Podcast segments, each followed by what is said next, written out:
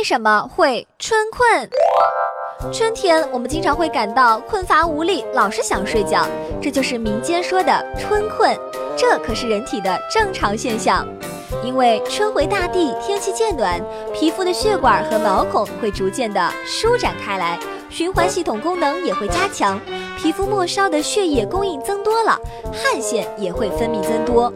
又由于人体内血液的总量是相对稳定的，供应外周的血量增多，供给大脑的血液就会相对减少，从而产生镇静、抑制和催眠的作用。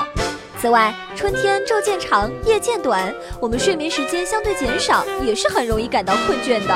那么，如何来消除春困呢？首先啊，当然就是要按时睡觉，保证睡眠了。早起可用冷水洗洗脸，刺激一下皮肤和大脑。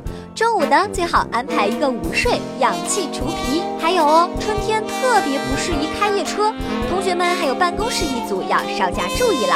还有天气好的时候，不要忘记让室内多通通风。